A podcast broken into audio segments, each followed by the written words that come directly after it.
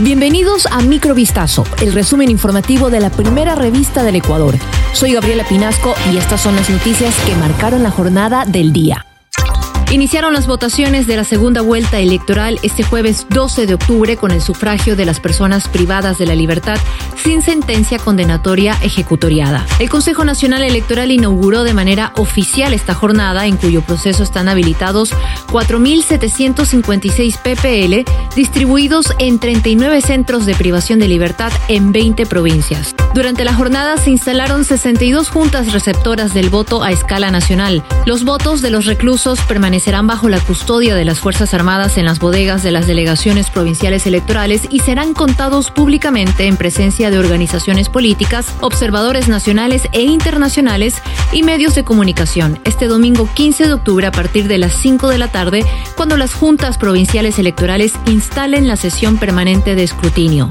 El pasado 17 de agosto, en el marco de la primera vuelta, solo 1.124 presos decidieron ejercer su derecho al sufragio. Sicarios acabaron con la vida de George Samir Maestre Mena, conocido como alias Samir, la madrugada de este jueves 12 de octubre dentro de una urbanización en vía a la costa. De acuerdo con información preliminar, cinco sujetos armados presuntamente disfrazados de policías ingresaron a su domicilio en la urbanización Laguna Club.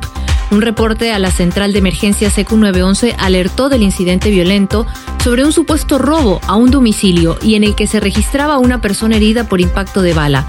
Al sitio acudieron agentes de la policía que constataron que el hombre se encontraba maniatado con un disparo en la cabeza y sin signos vitales. La víctima fue atacada mientras dormía en su habitación. Esmeraldas está de luto por la repentina muerte de Jonathan Sánchez, mejor conocido como La Polilla, quien fue asesinado la noche de este miércoles mientras circulaba en su auto. El comediante se había ganado el cariño de la gente, llegando a tener miles de seguidores en todas las redes sociales. Se autodescribía como humorista, animador de eventos y creador de contenido. Su afición por la actuación empezó desde pequeño. En una entrevista reveló que en el colegio fingió que se estaba ahogando o que le faltaba el aire para no ir a clases. La actuación llegó hasta el punto de que lo trasladaron a una clínica y aún así seguía en el papel de enfermo. En otra ocasión le quitó el tolete a un guardia de seguridad. El uniformado dijo, este muchacho sí es polilla. Desde entonces se quedó con ese apodo. Le calzaba perfecto porque era un niño inquieto y travieso. Conozca su perfil completo en vistazo.com. Luego de cuatro años de búsqueda se logró la captura del tercer más buscado de la provincia del Guayas.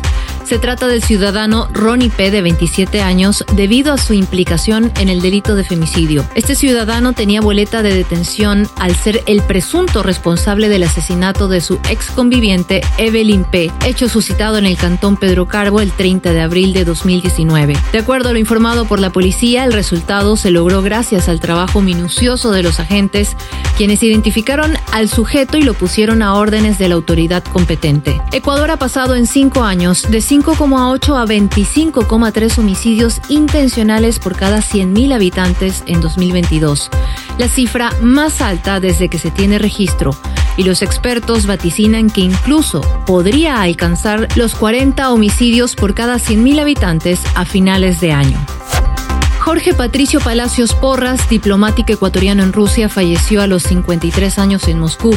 Su cuerpo fue encontrado en un departamento del centro de la capital. La causa de muerte habría sido insuficiencia cardíaca. Además, una fuente policíaca afirmó que no habían signos de muerte violenta. Desde el pasado 10 de octubre de 2023, este funcionario dejó de comunicarse con la embajada, por lo que los compañeros acudieron al departamento y se encontraron con esta lamentable noticia. Esto fue Microvistazo, el resumen informativo de la primera revista del Ecuador. Volvemos mañana con más. Sigan pendientes a vistazo.com y a nuestras redes sociales.